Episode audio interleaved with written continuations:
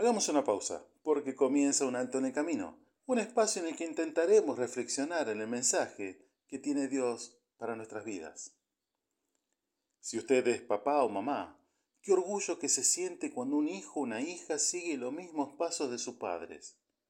La misma profesión quizás, o qué orgullo que siente una madre cuando ve que la hija o el hijo cocina tanto mejor que ella, o el hijo juega mucho mejor al fútbol que el padre y consigue más logros, o simplemente cuando escuchamos que dicen por ahí que el hijo es tan buena persona como los padres. Situaciones, situaciones que sentimos que se nos hincha el pecho y nos emociona y vemos que valió la pena tanto esfuerzo invertido en ellos. Y sabe que en una sociedad escasa de ejemplos, el rol de los padres es fundamental, cumpliendo esa tarea primordial, que es simplemente la de ser ejemplo.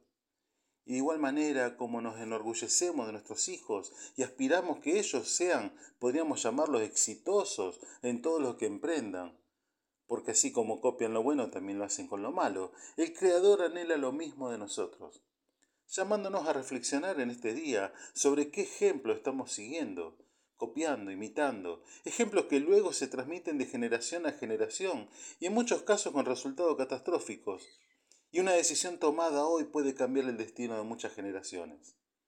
Permítame en esta mañana que le comparta lo que dice Dios en su palabra. Pon toda tu atención en mí, hijo mío, y mira con buenos ojos mi ejemplo. Proverbio 23.26.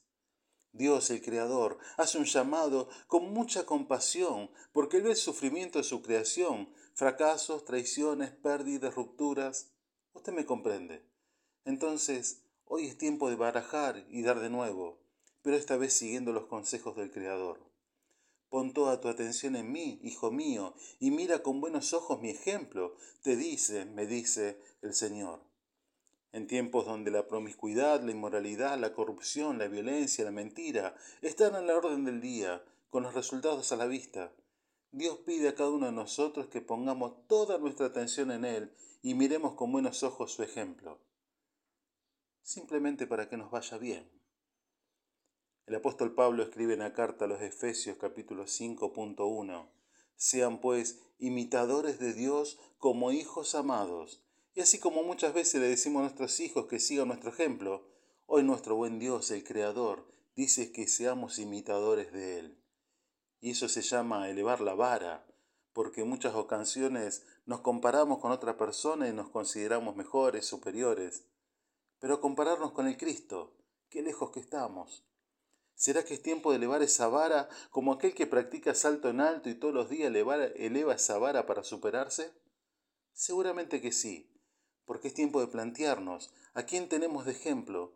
Y así como cuando plantamos un árbol lo aseguramos a un tutor que es simplemente un palo firme, recto, el cual lo sujetamos para que crezca ese árbol erguido, derecho, que no se quiebre, de igual manera se presenta nuestro misericordioso Señor, como ese tutor a quien, afianzarnos, apoyarnos, aferrarnos, para que nos vaya bien en esta vida y en la venidera. En estos tiempos de incertidumbre, el Señor Jesús nos dice, nos aconseja, porque ejemplo les he dado, para que como yo les he hecho, ustedes también hagan. Evangelio de Juan capítulo 13, versículo 15. Soy el pastor Gustavo Aquiles del Ministerio Misión Norte, quien te saluda hasta el próximo encuentro. Nuestras vías de contacto misión.norte.com o al 3415-958-957. Dios te bendice en esta jornada.